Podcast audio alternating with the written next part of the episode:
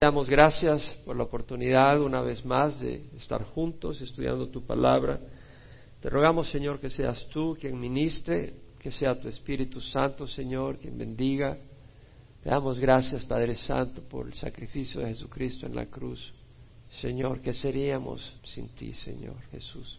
Tú eres quien ha abierto la puerta del trono, el camino al trono de gracia, Señor. Por fe, por fe en lo que tú hiciste en la cruz. Aquí no venimos trayendo nuestra propia justicia, pero venimos, Señor, agradeciéndote la justicia que nos has dado a través de Jesús y con el corazón sincero, Señor, para servirte. No tratamos de impresionar. Y te rogamos de que toques cada corazón, que tú fluyas, tú bendigas, tú nutras, corrijas, dirijas, refresques, Señor, levantes y reprendas si es necesario, Señor. En nombre de Cristo Jesús. Amén. Estamos estudiando Segunda de Corintios capítulo 9 y ahora es la cuarta parte donde estudiamos prácticamente la exhortación que hace Pablo a la iglesia de Corinto con respecto a la ofrenda a los santos en Jerusalén. Y vemos que eso está en el capítulo 8 y el capítulo 9. Y nos quedamos en el versículo 9 del capítulo 9 la semana pasada. Vimos que la iglesia de Corinto fue fundada por Pablo en su segundo viaje misionero, donde estuvo 18 meses ministrando. En el tercer viaje misionero desde Éfeso, Pablo escribe Primera de Corinto y Segunda de Corinto. Vimos que antes de Primera de Corinto había escrito otra carta que se ha perdido y después de Primera de Corinto escribió otra carta que la mandó con Tito para traer corrección a la iglesia antes de que fuera. Y cuando llega a Macedonia, después de salir de Éfeso, pasando por Troas, encuentra a Tito que venía de regreso después de haber llevado la carta y trayendo buena noticia de la corrección que había obtenido la carta. Pablo se reúne con Tito en Macedonia y desde ahí escribe Segunda de Corintios, donde entre otras cosas exhorta a la iglesia de Corinto a una generosa ofrenda hacia los santos de Jerusalén que estaban sufriendo económicamente debido a la persecución y además sufrían económicamente debido a la hambruna que había azotado a Jerusalén. Empezamos el capítulo 8 hablando sobre esa ofrenda, sobre esa exhortación que hace Pablo. Pablo les recuerda cómo ellos fueron los primeros en desear apoyar y ayudar a la iglesia de Jerusalén y de hecho Pablo en el capítulo 16 del Primera de Corintios les dice que cada uno aparte según haya prosperado en la semana de lo que ha prosperado para que cuando él llegara no tuvieran que hacer un esfuerzo de colección de ofrendas, simplemente lo que ya tenían ahorrado lo entregaran y pudiera llevar Pablo esa ofrenda a Jerusalén.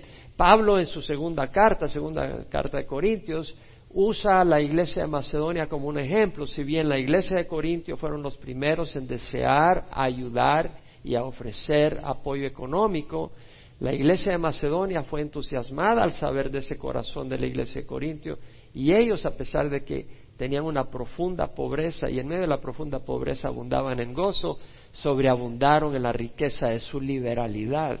Entonces Pablo usa a la iglesia de Macedonia como un ejemplo y les dice, bueno, los uso a ellos como ejemplo para probar la sinceridad de vuestro amor, como una prueba de vuestro amor, si es sincero. En otras palabras, si su amor es sincero, si su fe es sincera, muéstrenlo a través de una generosa ofrenda hacia los santos en Jerusalén. Realmente yo no sabía que nos iba a tomar tanto tiempo estos dos capítulos, pero realmente yo personalmente estoy siendo bien bendecido. Bien bendecido en el sentido que Dios me está instruyendo, me está exhortando, me está ayudando a crecer en esta área honestamente y me refresca, así que es una gran bendición. Hoy continuamos con capítulo 9, versículo 10, pero para no empezar en frío voy a empezar con el versículo 1 leyéndolo.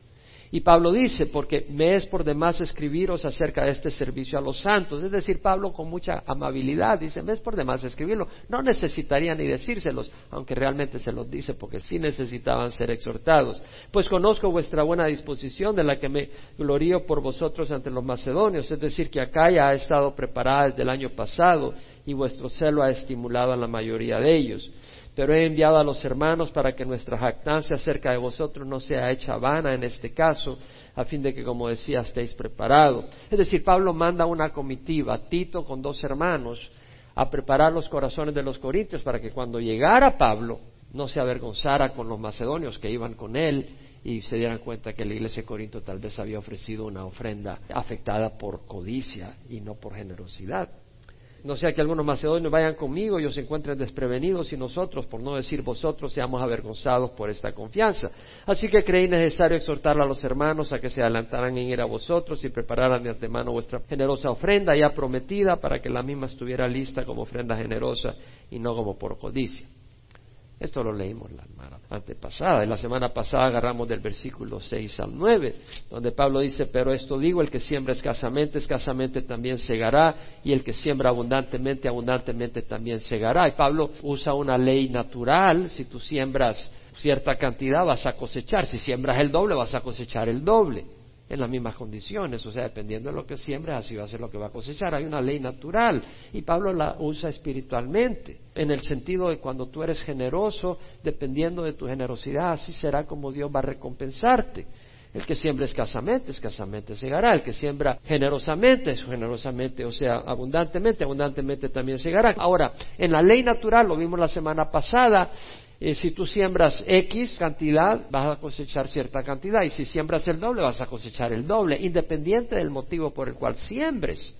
Pero en las cosas del Señor la motivación es muy importante y el corazón es muy importante. Si tú haces las cosas de mala gana, no va a tener nada de recompensa. Y Pablo dice que cada uno dé como propuso en su corazón, no de mala gana ni por obligación, porque Dios ama al dador alegre. Y vimos que era el caso de que si alguien viene y te trae un regalo y te lo trae mal la gana, bueno, ni modo, te lo tengo que dar. Tú le dices, mejor quédate con él, a mí no me dé nada. Es decir, tú no quieres que alguien te dé algo con una actitud de ese tipo. Y Dios puede hacer que toda gracia, dice el versículo 8, abunde para vosotros, a fin de que teniendo siempre todo lo suficiente en todas las cosas, abundéis para toda buena obra. Es decir, aclaramos esto la semana pasada, que cuando Pablo dice Dios puede hacer, no quiere decir tal vez pueda que Dios, no, dice Dios tiene poder. La palabra ahí es similar a la de dinamos, de poder, de potencia. Dios tiene potencia para que toda gracia, todo favor abunde, y eso incluye económicamente para vosotros, a fin de que teniendo siempre todo lo suficiente en todas las cosas, abundéis para toda buena obra. Y yo creo que esto incluye económicamente. Como está escrito, Él esparció, dio a los pobres, su justicia permanece para siempre. Aquí se está refiriendo de la persona generosa y lo que está diciendo es que la persona que es justa, la persona que es recta, va a tener un corazón compasivo. Ahora continuamos con el versículo 10 al 15. Y el que suministra semilla al sembrador y pan para su alimento suplirá y multiplicará vuestra sementera y aumentará la siega de vuestra justicia. Seréis enriquecidos en todo para toda liberalidad, la cual por medio de nosotros produce acción de gracias a Dios. Porque la administración de este servicio no solo suple con plenitud lo que falta a los santos, sino que también sobreabunda a través de muchas acciones de gracias a Dios. Por la prueba dada por esta administración glorificarán a Dios por vuestra obediencia a vuestra confesión del Evangelio de Cristo y por la liberalidad de vuestra contribución para ellos y para todos. Mientras que también ellos, mediante la oración a vuestro favor, demuestran su anhelo por vosotros debido a la sobreabundante gracia de Dios en vosotros. Gracias a Dios por su don inefable. Una vez más el Señor me sorprende porque supuestamente yo dije, bueno, voy a seguir el versículo 10 al 15 y continuar con el capítulo 10 y no lo vamos a poder hacer. Pero el Señor me habló de tantas maneras cuando estaba escudriñando esta escritura. El versículo 10 dice, y el que suministra semilla al sembrador y pan para su alimento suplirá y multiplicará vuestra sementera y aumentará la siega de vuestra justicia. El que suministra semilla al sembrador y pan para su alimento. Pablo está hablando de Dios que Dios es el que suministra semilla al sembrador y pan para su alimento. Ahora el que siembra, bueno, agarra semilla para sembrar, pero agarra semilla también para hacer harina y poder comer. Entonces aquí está hablando de que Dios es el que te suministra a ti para suplir tus necesidades y Dios te suministra a ti para que puedas ser generoso con otros. ¿Nos damos cuenta? Eso es lo que está diciendo, el que suministra semilla al sembrador y pan para su alimento. Ahora, un instrumento que Dios quiere usar para proveerte a ti, para tus alimentos y tus necesidades y para ayudar a otros, ¿sabes quién es? Tú mismo, tu trabajo, tus manos. El esfuerzo de tu trabajo, Dios mismo te proporciona, sí, pero tú tienes que buscar ese trabajo y tienes que buscar a Dios y buscar a Dios que te ayude y te provea ese trabajo. En 2 Tesalonicenses 3, 11 al 12, Pablo dice, Oímos que algunos entre vosotros andan desordenadamente, sin trabajar. Es decir, tú no vas a decir, bueno, Dios dice que suministra semilla al sembrador y pan para su alimento. Ok, estoy sentadito en mi casa viendo la mundial y que me caiga el dinero. No, ve a trabajar, hermano. Tienes que ir a trabajar. ¿Me explico? Entonces, vemos que Pablo dice, algunos entre vosotros andan desordenadamente sin trabajar, pero andan metiéndose en todo. Es decir, como no tienes trabajo, te andas metiendo donde no te deben de meter. Por eso tienes quebrada la nariz. Te metiste muchos problemas. A tales personas les ordenamos y exhortamos en el Señor Jesucristo que trabajando tranquilamente coman su propio pan. Es decir, van a comer su propio pan. ¿Por qué? Porque Dios les da un trabajo, pero que busquen el trabajo. Dios quiere que seamos ordenados, no saquemos las cosas fuera de contexto. En Efesios 4:28, Pablo dice, el que roba no robe más, sino más bien que trabaje, haciendo con sus manos lo que es bueno, a fin de que tenga que compartir con el que tiene necesidad. ¿Qué está diciendo? Que no solo vas a trabajar para suplir tus necesidades, vas a trabajar para ayudar a otras personas. ¿Nos damos cuenta? Pablo lo dice cuando dice que suministra semilla al sembrador y pan para su alimento. Es decir, está hablando en el sentido del que va a recibir para suplir sus necesidades y para dar a otros. Esa debe ser nuestra perspectiva. Dejemos de considerarnos a nosotros como canales de la gracia de Dios, no simplemente como receptáculos donde yo tengo necesidad, tengo necesidad. No, dile al Señor, Señor, dame trabajo y provéeme para que sea un instrumento de bendición para otros. Y no solo económicamente, de otra manera. Aquí hay muchas personas que reciben la palabra de Dios y la comparten con otros. Pero puede que hay algunos que reciben, reciben y reciben y no comparten con nadie. Dios no te puede bendecir de esa manera. Pero si tú eres fiel con lo que estás recibiendo, aquí estudiamos la palabra del Señor y estamos buscando que conozcamos la palabra del Señor. Si tú reconoces eso y reconoces que es la gracia de Dios y tomas eso en serio y aprovechas eso que Dios te ha dado y lo compartes con otro, Dios te va a dar más entendimiento y te va a bendecir y prosperar. Pero si cierras tu cabeza y dices, bueno, ya, y no tomas en serio lo que Dios te está regalando, ¿qué va a pasar? Hasta vas a perder el entendimiento de lo que Dios te está enseñando. Porque no eres un buen administrador de lo que Dios te da, no solo económicamente. Ahora, Dios es el proveedor. En Génesis leemos que Abraham dice, Jehová Jireh, Dios proveerá. Es un nombre de Dios en el Antiguo Testamento. Dios ha prometido suplir nuestras necesidades. Es una promesa de Dios. Es que no hay vuelta a Dios a eso. Dios ha prometido suplir las necesidades de cada uno de los que estamos acá.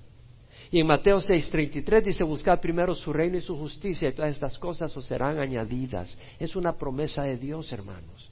Esa es palabra de Dios. Busca primero su reino y su justicia y todas estas cosas os serán añadidas. El problema es que muchas personas lo hacen al revés. Dicen, no, no, yo tengo que trabajar y trabajar y tienes dos, tres trabajos para tener y tener y no te queda tiempo para el Señor. Tal vez tienes un trabajo y tienes tiempo para el Señor, pero dices, no, pero yo quiero dos trabajos. Y agarras dos trabajos y no tienes tiempo para el Señor. Y luego no te alcanza el dinero. Y no sabes por qué. Porque tú no has honrado al Señor sobre todas las cosas. El Señor dice, busca primero su reino y su justicia y todas estas cosas os serán añadidas. En el momento en que tú cambias el orden a esa perspectiva, el Señor dice, ok, tú quieres encargarte, te dejo a ti tu esfuerzo. Tú te encargas, tú buscas. Pero el Señor lo dice claramente, porque Dios es un Padre que nos ama. Dios es fiel, hermanos. Yo sé que Dios es fiel, lo sabes en tu corazón. La oración es importante. El que Dios haya prometido no quiere decir de que no debes de orar. Es decir, debemos de buscar a Dios para que supla nuestras necesidades y nos ayude a dar a otros. Por ejemplo, en Mateo vimos el Señor cuando le piden enséñanos a orar, Él dice así oraréis. Padre nuestro que está en el cielo, santificado sea tu nombre, vénganos tu reino, hágase tu voluntad en la tierra como en el cielo. Danos hoy el pan de cada día. El Señor nos enseña a pedirle a pesar de que posteriormente Él nos promete que si buscamos primero su reino y su justicia, Él nos va a suplir nuestras necesidades. Él promete suplir nuestras necesidades, pero también nos enseña que debemos de pedirle. ¿Por qué? Porque el Señor conoce nuestra naturaleza. Y tenemos una naturaleza que tiende a la arrogancia, si no es que ya es arrogante de por sí sola. Y empezamos a quitarle el mérito que Dios merece en lo que Dios hace en nuestras vidas. Y empezamos a vanagloriarnos de lo que deberíamos de darle la gloria a Dios y el agradecimiento a Dios. Además, nosotros estamos en el reino de los cielos porque Dios tiene una relación de amor con nosotros, Él nos ama, no es una relación de negocio. Y Él quiere vernos, Él quiere conversar con nosotros. Y nosotros, si realmente amamos a Dios, queremos conversar con Él. Es lo mejor que hay en el mundo, nuestra conversación con Dios. Es la mejor conversación que puedes tener. Y eso es la que es la oración. Y el Señor promete, pero también nos dice que debemos de pedir. Pedid y se os dará, dice Mateo. Buscad y hallaréis. Llamad y se os abrirá, porque todo el que pide, ¿qué dice? Todo. Todo el que pide recibe, el que busca halla y al que llama se le abrirá. ¿O quién de ustedes que es padre si su hijo le pide pan le dará una piedra o si le pide un pescado le dará una serpiente? Y ustedes siendo malos saben dar buenas dádivas a sus hijos, cuanto más vuestro Padre que está en los cielos os dará cosas buenas a los que se los piden. Entonces veamos de que Dios promete, el que suministra semilla al sembrador y pan para su alimento, suplirá. Dios promete suplir, pero eso no quiere decir de que no debemos de tener una relación humilde con Dios, de búsqueda y de petición. En el Salmo 119, 49, el salmista dice, acuérdate de la palabra dada a tu siervo, en la cual me has hecho esperar. Tú me has dado una palabra, tú me has dado una promesa, me has hecho esperar en ella. Acuérdate, Señor. Es decir, pidámosle al Señor, pero la oración debe ser hecha con un corazón humilde y recto. Vimos en el mismo Salmo 119, versículo 58, como el salmista dice, supliqué tu favor con todo mi corazón, es decir, de corazón, entendiendo que de Él dependes, ten piedad de mí conforme a tu promesa. Es decir, viene con humildad y le dice, Señor, apiádate de mí. No viene y exige, sino que tenemos que venir con un espíritu humilde. Y también tenemos que venir con un corazón recto y lo volvemos a agarrar, Santiago. Y creo que es importante, porque creo que tenemos que examinar nuestro corazón. Santiago capítulo 4 dice Santiago, codiciad si no tenéis, por eso cometéis homicidio. Es decir, en Éxodo nos dice, no codiciéis la casa de tu prójimo, no codiciéis la mujer de tu prójimo, ni su siervo, ni su sierva, ni su buey, ni su asno, ni nada que le pertenezca a tu prójimo. Codiciar algo quiere decir desear algo que tiene tu prójimo. Y empiezas a desear esa cosa que Dios no te está dando a ti. Y entonces empiezas a envidiar, empiezas a resentir, empiezas a odiar, empiezas a pelear. Por ejemplo, puede ser que tú estés soltero y codicias tal vez la o puedes que estés casado y codicias la esposa de alguien y empiezas a odiar a esa persona, empiezas a resentir a esa persona, empiezas a envidiar a esa persona. O tal vez tú estás viviendo en algún lugar y hay un terrenito en cierto lugar que le pertenece a alguien y tú codicias ese terrenito y empiezas a ver cómo haces para quitárselo. La codicia no trae nada bueno. Y dice, no tenéis porque no pedís. Pedís y no recibís porque pedís con malos propósitos para gastarlo en vuestros placeres. Es decir, cuando nuestros propósitos no están bien en estas cosas de pedir y de tener y de, manejar las finanzas, Dios no nos va a honrar. O amas adúlteras, no sabéis que la amistad del mundo es enemistad hacia Dios. El que quiera ser amigo del mundo se constituye enemigo de Dios. Entonces, vemos que Pablo dice, el que suministra semillas al sembrador y pan para su alimento suplirá. Pero entendemos de que debemos de venir con una actitud humilde y pedirle al Señor. Y entendemos que debemos de tener un corazón recto cuando venimos a pedir, pedir por las razones apropiadas. Ahora, ¿cuánto suplirá Dios? Bueno, depende de qué tan buenos seamos para administrar lo que Él ya nos ha dado. Lo leímos en 2 Corintios 9:6, el que siembra escasamente, escasamente también segará, y el que siembra abundantemente, abundantemente también segará. Es decir, si Dios nos da ciertos recursos y los manejamos con codicia y los agarramos y no los soltamos y no los compartimos, probablemente por eso estás cosechando escasamente. Ahora, yo creo que hay personas que no dan nada a la obra de Dios y están muy prosperados, pero tal vez no es Dios quien los está prosperando. Tal vez es el diablo que los está prosperando y esa gente está atrapada en el pecado. ¿Sí me explico? O sea, tenemos que tener la palabra de Dios y el Espíritu Santo para entender. Pero tú examina tu corazón porque tal vez puede ser de que tú estés cosechando poco porque simple y sencillamente tú siembras poco. Ahora vemos otra cosa más. El que suministra semilla al sembrador y pan para su alimento suplirá y multiplicará vuestra sementera, suplirá y multiplicará. O sea, habla de abundancia y aumentará la ciega de vuestra justicia. ¿Ves que la palabra justicia está relacionada con el ofrendar? Y lo vimos en el Salmo 112, versículo 9, donde dice, Él esparció de la persona justa, dio a los pobres, su justicia permanece para siempre, la persona recta. Entonces vemos acá que en el versículo 10 vuelve a hablar de la persona recta, aumentará la ciega de vuestra justicia. O sea, Dios te va a responder. ya sea que tú estés orando por alguien, que tú estés ofrendando, Dios no va a ser deudor tuyo. Y económicamente, vemos acá dice, aumentará la ciega de vuestra justicia. Entonces, ya sea que estés dando económicamente o que estés orando por una persona o que le estés dando una palabra de ánimo a alguien, vas a tener una cosecha. No necesariamente material en este mundo, pero sí en el reino de los cielos. Dios dice que aumentará la ciega de vuestra justicia la ciega de vuestra rectitud, de vuestro corazón. Ya vimos de qué parte de la justicia es tener un corazón compasivo. Y luego dice, seréis enriquecido en todo. Seréis enriquecido en todo. Está hablando en todo. Eso incluye económicamente. Para toda liberalidad. Y no estoy hablando de un evangelio de prosperidad. No se sorprende, porque tiene que escuchar todo el mensaje. Hay cosas que tengo que compartir para balancear lo que estoy diciendo ahora. Ahora está diciendo, seré enriquecido en todo para toda liberalidad, pero tenemos que darle el peso a la palabra de Dios, porque como ya lo he dicho, se han ido las cosas a los dos extremos. En un extremo es el Evangelio de prosperidad y en el otro extremo no te das cuenta que Dios bendice a los que son fieles. Entonces vemos acá que está diciendo el Señor, seréis enriquecido en todo, para toda liberalidad, la cual por medio de nosotros produce acción de gracias. Seréis enriquecido en todo. You will be enriched in every way, dice la New International Version, English Standard Version. New American Standard, you will be enriched in everything. Va a ser enriquecido en todo. Pablo, inspirado por el Espíritu Santo, promete prosperidad. Y incluye prosperidad económica para el dador generoso. Y dice, seréis enriquecido en todo para toda liberalidad. Ponga atención. Dios mira tu corazón. Si tu corazón es para acaparar, si tu corazón es para lograr una posición económica por encima de otros, eso es lo que te mueve y andar con lujos, yo no estoy seguro que sea el Señor quien te va a enriquecer.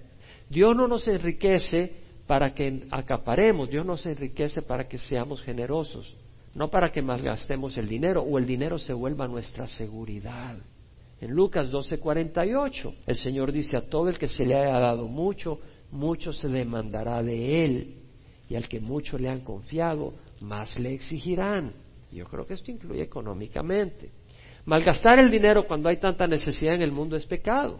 Dios no favorece que vivamos lujosamente manejando autos de 60 mil dólares. Yo creo que no es el problema de muchos de ustedes. Pero dentro de la iglesia, en el país donde vivimos, hay gente que maneja carros de 60 mil dólares o más ropas de mil dólares, zapatos de doscientos dólares o manjares exóticos. Vamos a probar este caviar de doscientos dólares. Yo creo que es un poco problemático cuando la gente está muriendo de hambre probar esos excesos.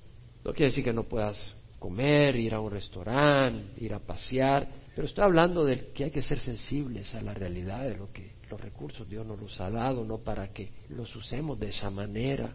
Y luego dice Pablo, para que seáis enriquecido en todo para toda liberalidad, la cual por medio de nosotros produce acción de gracias a Dios.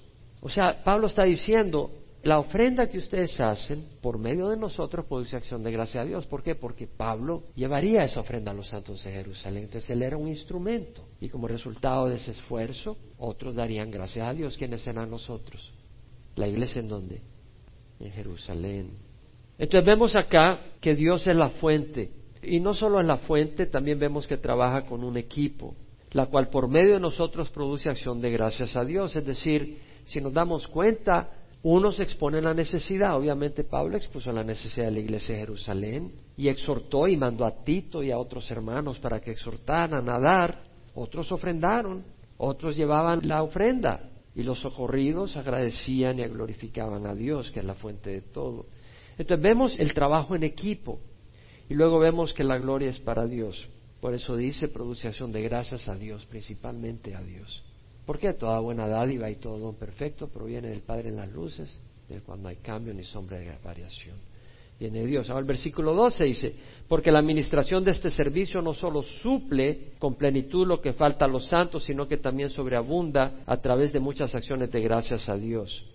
Y acá le he escudriñado bastante acá la palabra administración, la palabra servicio, tratando de estudiarla en contexto, realmente qué es lo que está diciendo Pablo. La King James, la New King James Version traduce the administration of this service, la administración de este servicio.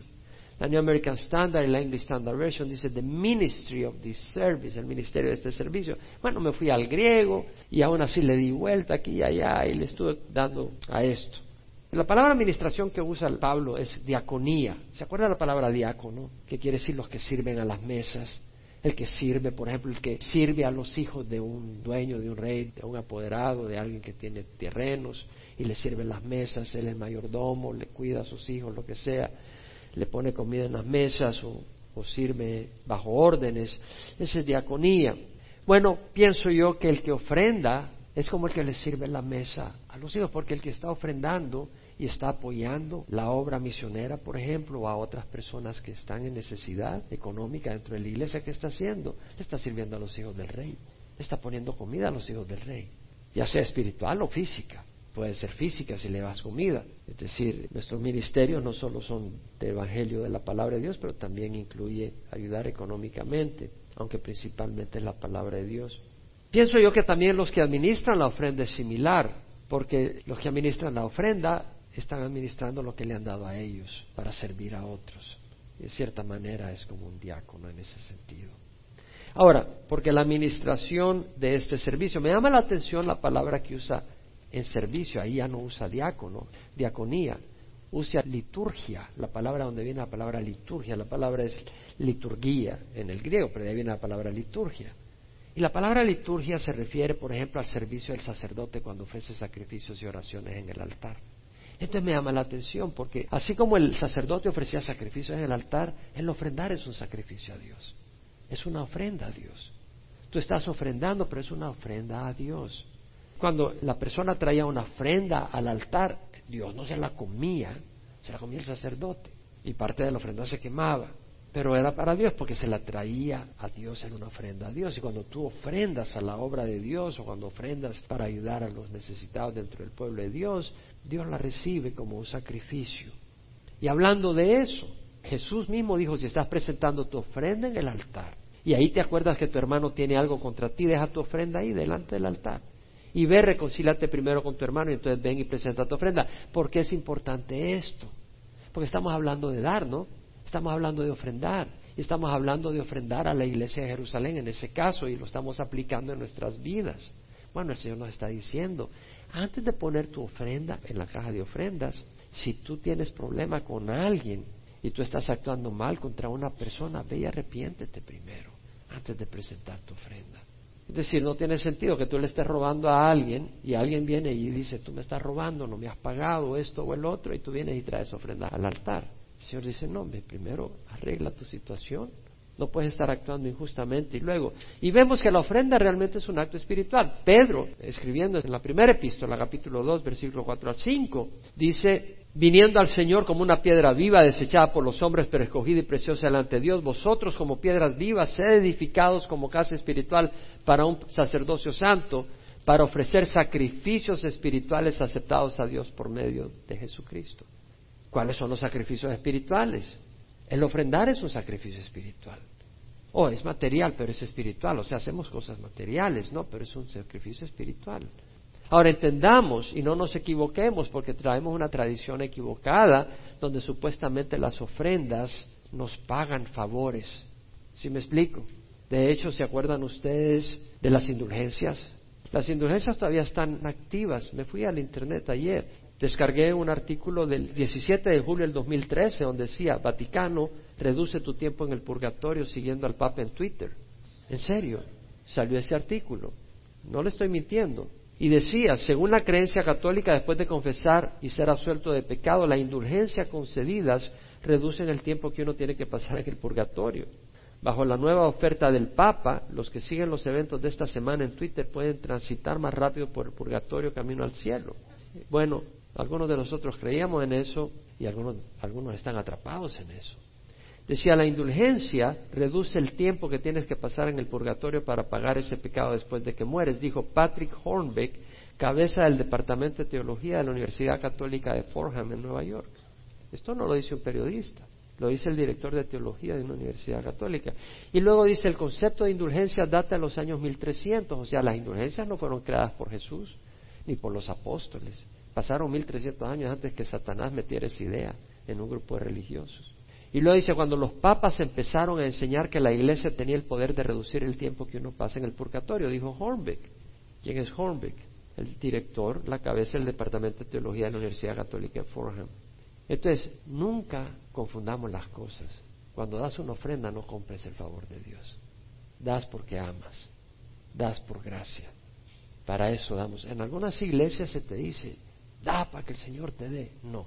Dios promete bendecir, pero no des para que Dios te bendiga, hermano. Da porque quieres dar. O sea, porque tienes un corazón agradecido, no un corazón interesado. Tú amas a Dios, amas la obra de Dios y por eso ofrendas. Y hay una ley espiritual que si tú eres generoso, Dios te va a bendecir. Y si tú eres codo, pues Dios va a ser codo contigo, hablando en buen español. En Hebreos 10, 11 al 18, Pablo habla claramente, bueno, puede ser otro el autor de Hebreos, que dice, Jesús, habiendo ofrecido un solo sacrificio por los pecados para siempre, se sentó a la diestra de Dios. Por una ofrenda ha hecho perfectos para siempre los santificados. Donde hay perdón de estas cosas, ya no hay ofrenda para el pecado. Una ofrenda, una vez para siempre. Salmo 103 dice, como están de alto los cielos sobre la tierra, así es de grande su misericordia para los que le temen. Como el oriente está lejos del occidente, así alejó de nosotros nuestras transgresiones. Nuestros pecados están borrados, nuestras iniquidades están escondidas, pagadas en la cruz. Tenemos que pensar en esas cosas. Todo eso ya quedó atrás. Si damos ofrenda no es para pagar un pecado, no es para pagar la aprobación de Dios. Nunca ofrendes generosamente para lograr una mejor aprobación de Dios. La única aprobación de Dios que necesitas es la sangre de Jesucristo. No trates de decir, Señor, no es suficiente, voy a dar una ofrenda para que tú me apruebes. No, no es así. Ahora, el administrar de ofrendas es también como el sacerdote, pienso yo. El sacerdote le traía las ofrendas para que las presentara al altar. Pienso que el que administra la ofrenda es lo mismo, está trayendo esas ofrendas y las está administrando para la gloria de Dios. Y creo de que el ministerio de ofrendar y el ministerio de administrar las ofrendas es sumamente sagrado. Y debemos de verlo en esa luz. ¿Podemos decir amén? Es que lo hemos visto equivocadamente muchas veces. Lo hemos visto como una transacción económica con la iglesia. ¿Quién puede decir amén? Y no debe ser visto así. Debe ser visto como un sacrificio. No un sacrificio al sentido de la tradición. Ah, me voy a dar mis fatigazos o a ir de rodillas, sino como algo agradable a Dios, así como cuando se le traía una oveja al altar y se presentaba al altar. Debemos de ver la ofrenda como un sacrificio agradable a Dios, como un acto sagrado. ¿Podemos decir amén? ¿Podemos verlo con esa luz? ¿Podemos ver la base bíblica para eso? Y podemos entonces llevarla a cabo en ese sentido. Ahora mira lo que dice. La administración de este servicio no solo suple con plenitud lo que falta a los santos, sino que también sobreabunda a través de muchas acciones de gracias a Dios. Vuelve a hablar de acciones de gracias. Ahora mira lo que dice, no solo suple lo que falta a los santos, no solo suple con plenitud. La palabra en la New American Standard es fully supplying, o la English Standard Version supplying, pero la idea es de que suple lo necesario, adecuadamente plenamente. Y vemos la diferencia entre dar lo que te sobra y dar lo que la otra persona necesita. Las iglesias de Macedonia dieron no lo que les sobraban, sino que dieron para suplir lo que necesitaba la iglesia de Jerusalén. ¿Podemos verlo? Vemos la diferencia. O sea, podemos ver el corazón. La administración de este servicio no solo suple con plenitud lo que falta a los santos, sino que también sobreabunda a través de muchas acciones de gracias. O sea que las ofrendas no solo suplen, y esa es la idea, que suplan la necesidad, no darle unas migajas a la gente, pero también resulta en acción de gracias a Dios. Por la prueba dada por esta administración glorificarán a Dios por vuestra obediencia a vuestra confesión del Evangelio de Cristo y por la liberalidad de vuestra contribución para ellos y para todos. Por la prueba dada por esta administración. El ofrendar es una prueba, es una prueba de tu fe. En 2 Corintios 8, 7 y 8 Pablo dice, así como vosotros abundáis en todo, en fe, en palabra, en conocimiento, en solicitud y en amor, ved que también abundéis en esta obra de gracia, no lo digo como mandamiento, sino para probar por la solicitud de otros la sinceridad de vuestro amor. El ofrendar es una prueba de vuestra fe. En 2 Corintios 8:24, Pablo le dice a la iglesia de Corinto que le mostrara al comité que enviaba, al grupo que enviaba a Tito con los otros dos hermanos, a animarles a ofrendarles, decía, mostrarles abiertamente ante las iglesias la prueba de vuestro amor. O sea, ¿dónde está la prueba de tu amor? Entonces, yo creo que el Señor nos va a levantar a otro nivel, pienso yo, en cuanto a la generosidad hacia las necesidades que hay en otros lugares. Pero lo que estoy diciendo, estamos en un mundo donde hay unas necesidades tremendas en otros lugares. Y vamos a ser sensibles a lo que Dios quiera hacer en nuestros corazones. Ahora, mira lo que dice Pablo.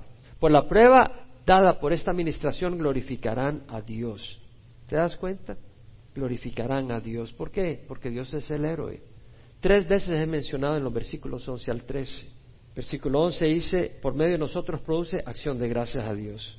Versículo 12, sobreabunda a través de muchas acciones de gracias a Dios.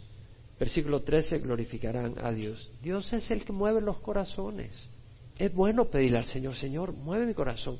No le pidas a Dios más si no sabes administrar lo que ya te he dado en una manera fiel a Dios. ¿Sí me explico? ¿Para qué te va a dar Dios más?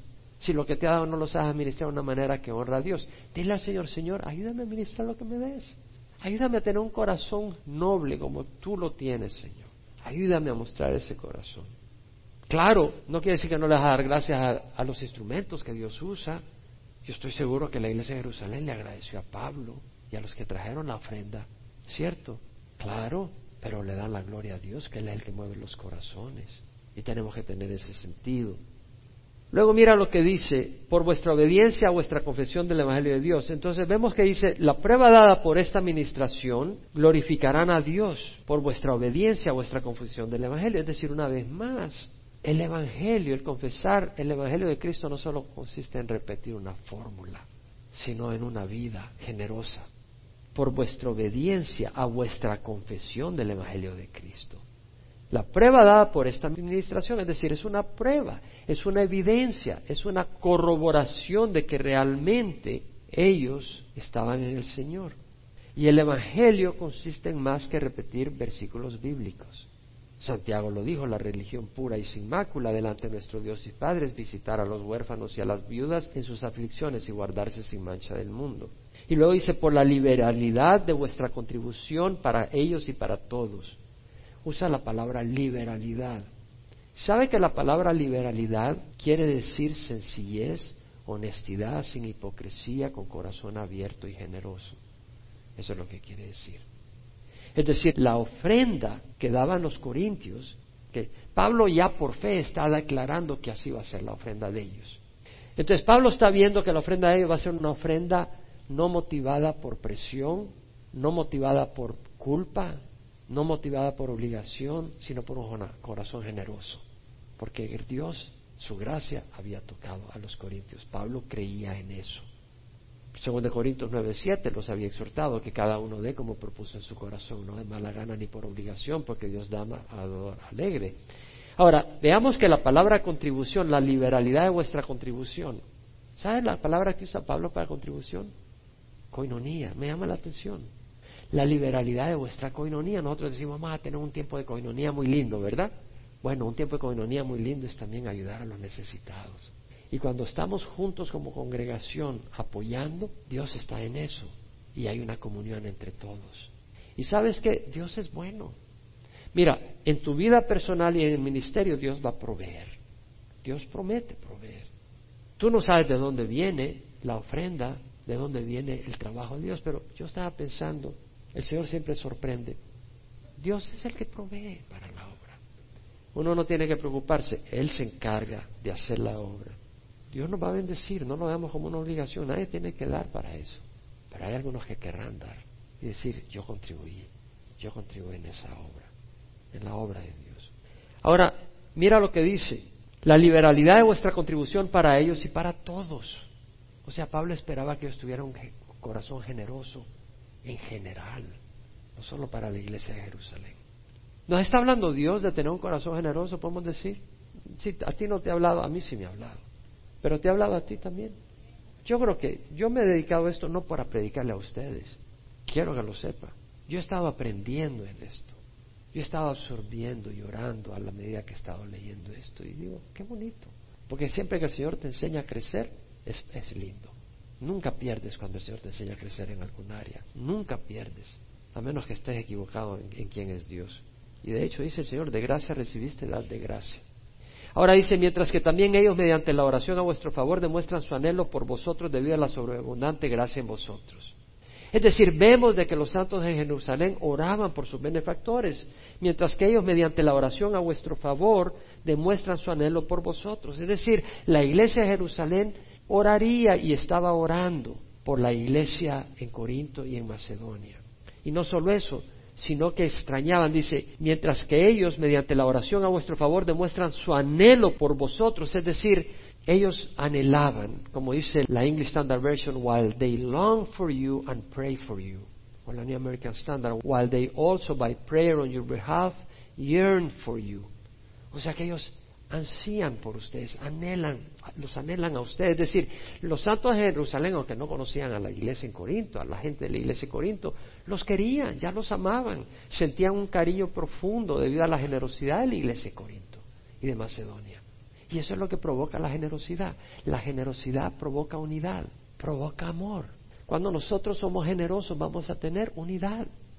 Y luego dice, demuestra su anhelo por vosotros debido a la sobreabundante gracia de Dios en vosotros. Usted sabe que Pablo por todos lados habla de que esta es una obra de gracia.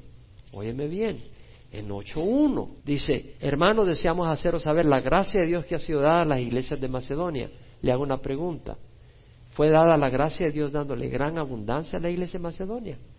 No, ellos eran pobres. La gracia de Dios consistió en que en su pobreza ellos dieron más allá de sus posibilidades.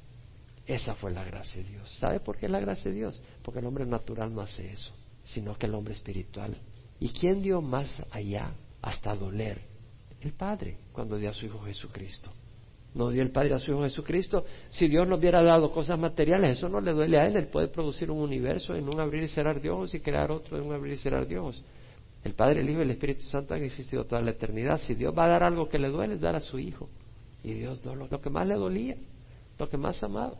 Y Dios lo dio por nosotros. Entonces vemos de que es una obra de gracia. Versículo 6, 7, capítulo 8, Pablo dice, Rogamos a Tito que como él ya había comenzado antes, así también llevara a cabo en vosotros esta obra de gracia. Versículo 7, ved también que abundéis en esta obra de gracia. Versículo 9, conocéis la gracia de nuestro Señor Jesucristo, que siendo rico, sin embargo, por amor a vosotros se hizo pobre, para que vosotros por medio de su pobreza llegaras a ser rico. Versículo 19, esta obra de gracia administrada por nosotros para la gloria del Señor mismo. Es una obra de gracia, ¿qué quiere decir? Cuando nosotros damos es porque Dios ha tocado nuestro corazón para hacernos como Él. Y podemos mostrar ese amor que fluye de la obra de Él en nuestro corazón, la obra de gracia. Ahora, versículo 15 dice, gracias a Dios por su don inefable. El don ahí es un regalo. Y inefable quiere decir que no se puede expresar. El don de Dios no se puede expresar en palabras. No hay palabras que puedan expresar su don. ¿Y cuál es el mejor don que Dios nos ha dado? Ya lo dijimos.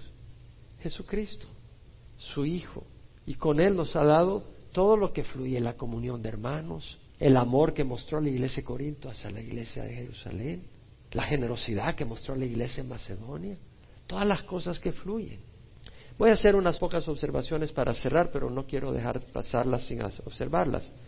Óyeme bien, porque son importantes en base a todo lo que hemos estado enseñando, porque aquí cierro capítulo 9 de Corintios. Pero óigame bien, una observación, óyeme bien, Dios en su amor puede no darnos abundancia material, porque nos ama y nos conoce mejor que nosotros mismos. Bueno, Proverbios 30, 8 al 9 dice, no me des pobreza ni riqueza, dame a comer mi porción de pan, no sea que me sacie y te niegue y diga, ¿quién es Jehová? Es decir, yo creo que Dios nos conoce a nosotros, estoy seguro, más que nosotros mismos. Y nosotros no sabemos lo que es tener tal vez abundancia y no sabemos cómo seríamos nosotros si tuviéramos esa, esa abundancia a nuestra disposición. Y Dios sabe. Dice, no estás listo, mi amigo. Esto va a ser tu destrucción. Y no te da abundancia. Y el contentamiento es importante. Otro aspecto. Puede que manejes muy bien la abundancia, solo Dios sabe. Pero Dios puede no darte abundancia material porque tal vez te quiere bendecir de una mejor manera. ¿Cómo? Tal vez en la dificultad económica Él puede mostrar tu fe en la dificultad económica, Él puede traer mayor gloria a su Hijo y prosperar el reino de los cielos en medio de tanta confusión, codicia y maldad y mostrar que tu fe es genuina. Y una de las cosas que dijo el Señor cuando estuvo en la tierra, que Pablo supo, porque el Señor se lo reveló también a Pablo, más bienaventurado es dar que recibir. Para cerrar, unas aclaraciones. Uno, el dinero no es malo en sí, es bueno. Sirve para suplir las necesidades de nuestro hogar y para ser generosos con otros. ¿Oímos las dos cosas que mencioné? Suple las necesidades de nuestro hogar y para ser generosos. Segundo, el dinero puede convertirse en un ídolo, puede consumir la vida de uno. Tienes tanto, quieres más. Llegas a eso, quieres más. Se puede convertir la fuente de tu confianza, donde tu seguridad está en tu cuenta del banco. Se puede convertir en un ídolo. El dinero puede ser usado para manipular gente. El dinero es usado para manipular gente. Y eso no honra a Dios. Ve conmigo a Job, capítulo 31. Job hablando de su integridad, me llama la atención. Hablando de su integridad. Capítulo 31, versículo 24. Dice, si he puesto en el oro mi confianza y he dicho al oro fino, tú eres mi seguridad, si me he alegrado porque mi riqueza era grande y porque mi mano ha adquirido mucho, versículo 28, esto también hubiera sido iniquidad que merecía juicio porque habría negado al Dios de lo alto. Entonces vemos que el Señor nos advierte. Proverbios 11:28 dice, el que confía en sus riquezas caerá, pero los justos prosperarán como la hoja verde. Proverbios 11:4, de nada sirve la riqueza el día de la ira, pero la justicia libra de la muerte. Proverbios 23, 4 al 5, no te fatigues en adquirir riquezas, deja de pensar en ellas, cuando pones tus ojos en ella, ya no está, porque la riqueza ciertamente se hace alas como águila que vuela hacia los cielos. Y vamos a cerrar en primera de Timoteo, capítulo 6, donde dice el versículo 6, la piedad en efecto es medio de gran ganancia cuando va acompañada de contentamiento, porque nada hemos traído al mundo, así que nada podemos sacar de él.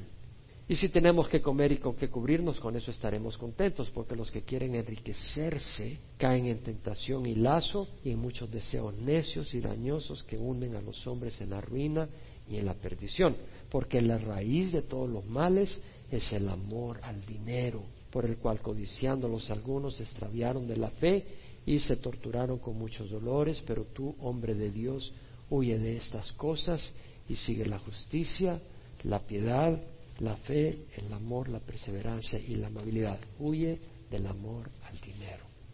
Padre, te damos gracias por lo que nos has enseñado a nuestra mente estos cuatro domingos sobre la ofrenda y te rogamos, Señor, que trabajes en nuestro corazón, que nos ayudes, Señor, dándonos un corazón noble y generoso y que podamos confiar en ti, Señor, porque tú eres digno de nuestra confianza y que podamos creer en ti, Señor que tú realmente eres la fuente, no tenemos que entender, tú eres más allá de nuestra mente, ¿cómo suplirás? Señor, tan solo si ponemos tu nombre y tu reino por encima de todas las cosas. Señor, ayúdanos a servirte, ayúdanos a ofrendar nuestro tiempo, nuestro corazón, nuestras vidas y ponerlas a tu servicio, Señor, y nuestros recursos. Te damos gracias por habernos instruido en esta área, Señor, en nombre de Jesús. Amén. Si tú nunca has recibido a Jesús, yo te invito a que lo recibas. El Señor no quiere tu dinero, quiere tu corazón. Como un padre ama a su hijo, un padre no está buscando robar el dinero a su hijo, un padre quiere bendecir a su hijo y, y lo mismo Dios quiere eso contigo. Recíbelo, pídele perdón de tus pecados y busca caminar con Él. Que es el mejor regalo que puedes tener en la vida, tener a Jesús en tu vida. Ora conmigo, sea que nos ves por internet, nos escuchas por DVD o radio o estás aquí presente en el salón familiar. Ora conmigo. Padre Santo, te ruego perdón por mis pecados. Creo que Jesús murió en la cruz por mis pecados y que su sangre paga por mis pecados. Hoy te recibo, Señor, como mi Señor y mi Salvador. Dame tu Espíritu Santo para caminar contigo, caminar en rectitud te doy gracias, Señor, por, tu Hijo Jesucristo, Padre Santo, y te recibo como mi Padre y a Jesús como mi Señor y mi Salvador. Y, y Señor, pongo toda mi confianza en ti, lo que hiciste en la cruz, no en mis obras. Quiero caminar en rectitud, ayúdame a odiar el pecado. En nombre de Jesús. Amén. Padre, bendice a aquel, aquella persona que ha hecho esta decisión. Bendícela, dale fortaleza para caminar en rectitud. Dale entendimiento de tu palabra, Señor. En nombre de Jesús, prospérale. Y prospera a cada miembro de nuestra congregación para suplir nuestras necesidades y para ir más allá de ellas y ser generosos. Danos corazón generoso. En nombre de Jesús, amén.